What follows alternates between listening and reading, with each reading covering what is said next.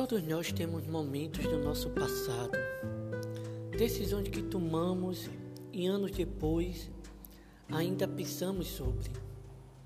Nós questionamos como seria se eu tivesse feito diferente.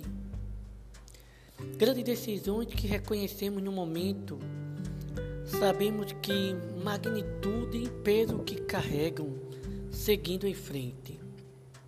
O que poderíamos perder se não decidimos na hora? Às vezes as pessoas entram na nossa vida no momento certo, nos preparando para o futuro, o que quer que aguarde. Mas acho que a decisão mais difícil que encaramos não é o sucesso ou o fracasso, mas sim achar coragem para tentar de novo.